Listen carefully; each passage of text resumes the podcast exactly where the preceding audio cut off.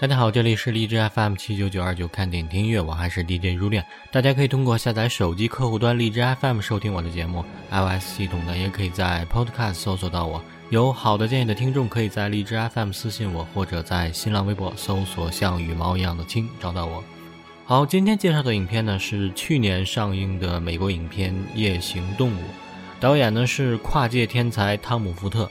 说他是跨界天才呢，一点也不夸张。出生于美国德州的他呢，毕业于帕尔森设计学院，最初学习的是建筑学。后来在工作了两家公司后呢，被国际一线奢侈品品牌 Gucci 总监招至麾下，担任女性成衣的设计师。汤姆·福特的时尚眼光和艺术天赋呢，让他在这段时间内得到了充分的发挥。很快，他就被提升为 Gucci 的首席执行官。二零零四年，在帮助 GUCCI 坐上奢侈品交椅之后呢，他就离开了 GUCCI，专心经营自己名字命名的汤姆福特品牌。近几年呢，大热的 TF 口红呢，就是他的品牌产品。没错，TF 就是汤姆福特，他就是发明了口红中的爱马仕的男人。而满腹才华的他呢，不甘于寂寞，近几年开始投身到电影行业，有着绝佳的时尚品味和对细节玩命般追求。汤姆·福特不仅为万千女性构筑了性感的迷梦，拍起电影来也一点没有含糊。零九年，凭借处女作《单身男子》获得奥斯卡最佳男主角提名、英国电影电视协会最佳服装设计提名和最佳男主角奖、金球奖最佳男主角提名、最佳女配提名和最佳原创电影音乐提名，以及威尼斯电影节金狮奖提名和最佳男主奖。可以说一炮走红，继续着他的天才发挥。而去年他又带着新作心理惊悚电影《夜行动物》卷土重来，明显比前作更加游刃有余、得心应手。不仅征服了定位小众、逼格满满的威尼斯电影节，还拿到了奥斯卡风向标金球奖的最佳导演、最佳编剧的两项提名。本片沿袭了汤福一贯的华丽风格，对于电影细节的雕琢犹如一场时装秀。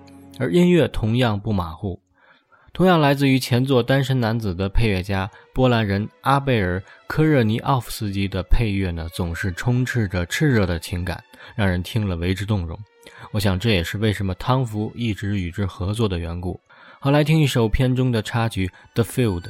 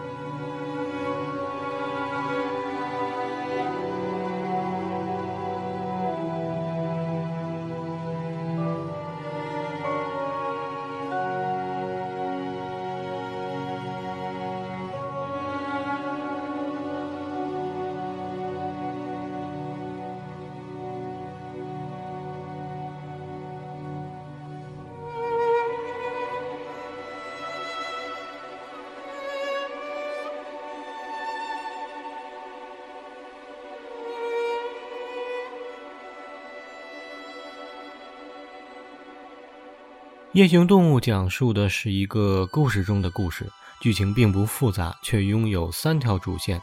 第一条线呢是现实线，高端艺术画廊的经纪人苏珊呢收到了一个包裹，打开之后呢，发现是一部小说的手稿，而寄件人和手稿的作者呢正是她的前夫爱德华，两人已经十九年没有联系了。随包裹附上的纸条上写着：“是你给了我创作的灵感。”我希望你是第一个读这本小说的人。随后呢，还邀请多年不见的前妻苏珊共进晚餐。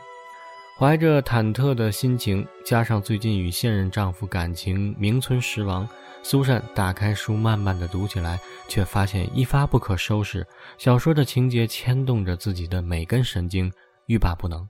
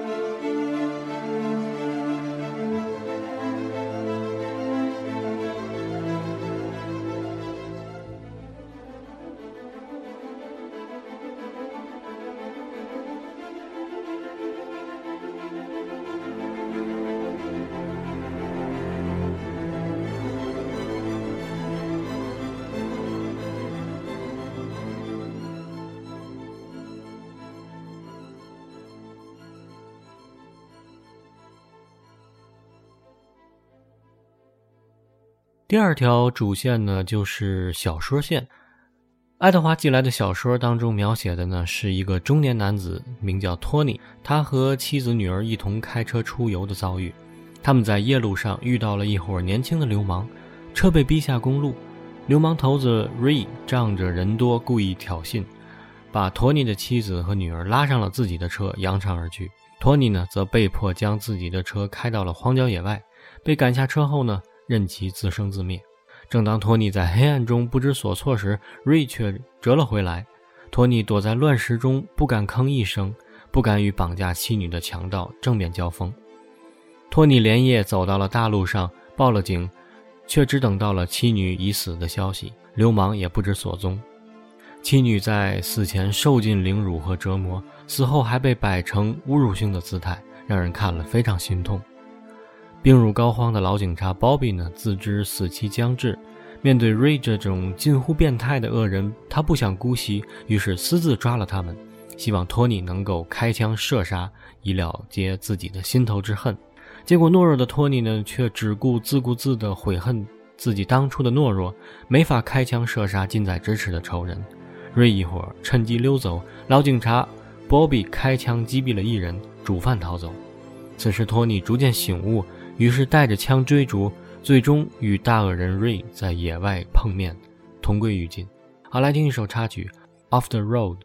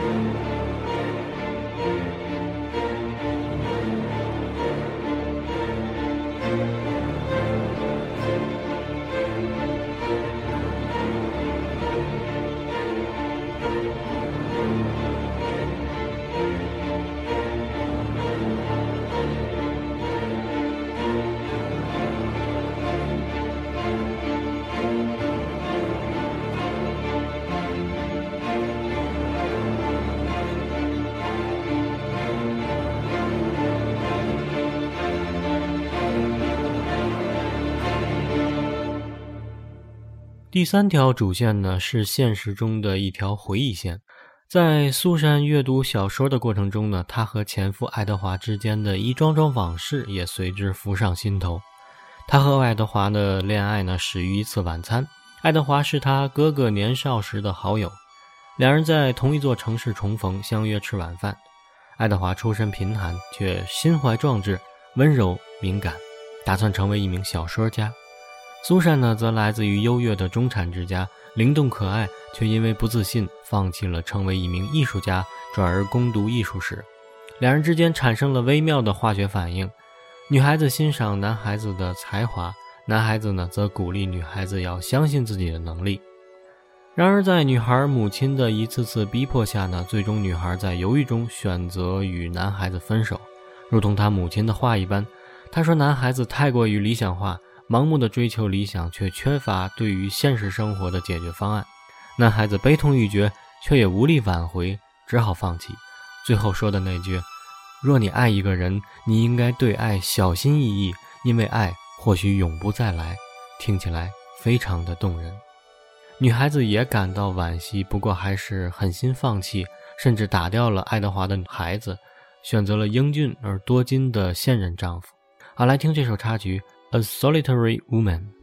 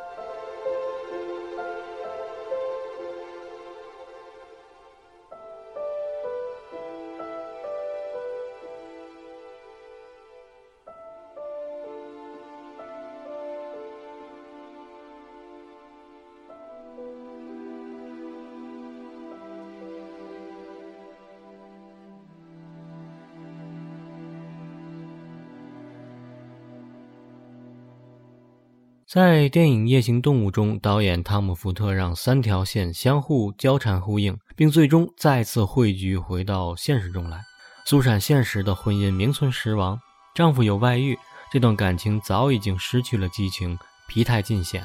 丈夫的公司还遭遇危机，让这个曾经富裕的家庭走到了濒临破产的边缘。而苏珊严重的失眠问题更是持续地困扰着她。爱德华此时已经成为小有名气的作家。小说作品当中的懦弱的丈夫托尼，似乎就像是自己的代表，无法保护妻子和女儿，无法面对自己当初的懦弱，无法开枪射杀近在咫尺的仇人。爱德华通过操纵小说角色的命运，一次次戳中苏珊的软肋。他有些后悔当初的选择，恨自己的母亲，因为母亲说的话都应验了。母亲说：“我知道你怎么看我，但你我远比你想象的要相似。”我们最终都会成为自己的母亲。今天你喜爱那个男人的地方，也许就会成为将来你厌恶他的地方。人生最绝望处，也许就在于曾经想要反抗的父辈的恶习，如今也成为了我们的恶习。我们曾经所抵触的，最终也构成了自己的一部分。好，来听这首插曲《Revenge》。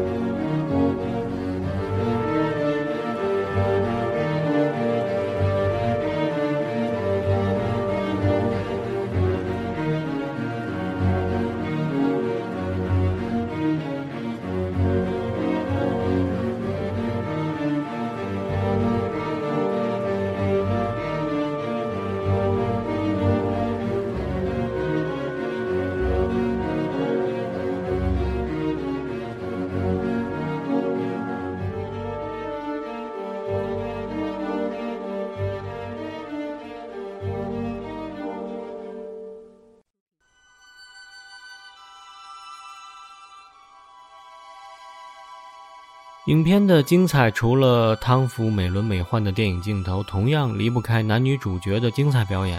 电影《降临》当中的女主艾米亚当斯呢，把一个焦虑、彷徨、迷茫又有些虚伪的中年中产阶级女性表现得很到位。而男主角曾经在《断背山》当中惊艳发挥的杰克·吉伦哈尔呢，近几年的表演功力可以说是炉火纯青。他把一个敏感、脆弱、浪漫的年轻作家，以及小说主线中懦弱的丈夫表现得异常精彩。尤其在痛失妻女，在警察带领下来到犯罪现场，看到亲人的死状后，那种交织着痛苦、惊讶、悔恨的心情，表现得让人看了不禁为之动容。影片结尾，苏珊洗去铅华，应邀来到了餐厅，等候前夫爱德华一起吃饭。然而，久久没有等到爱德华的到来，镜头停留在苏珊的眼睛上。此时，电影戛然而止，到此结束。有人说，这是一部关于复仇的电影。爱德华用了一部小说狠狠地折磨了苏珊，然后不辞而别，作为对苏珊最好的报复。而在我看来，这更像是一份告别，一份自我对于曾经那一段往事真正意义上的告别。曾经的选择，对于两个人其实都是一种伤害。爱情就像是在悬崖上拔河，松手的人让对方坠入深渊，而自己也难逃在深沉黑夜中被往事追命。谁不曾在感情的岔路口驻足凝望，为未知的可能性患得患失？所谓的不安全感，或许就是一种懦弱，因为懦弱而在理想面前退而求其次，因为懦弱不敢追求自己喜欢的人和事物，因为懦弱而失去生命中也许最绚丽的花火。《夜行动物》就是这样一部电影，讲述爱情、婚姻、人性的美与丑。正如汤福所说的：“我要狩猎你，让你走出放映厅时想到你自己，想到你自己的人生。”好，节目最后仍是一首片中的插曲《Table for Two》。感谢收听，我是如脸，下期再见。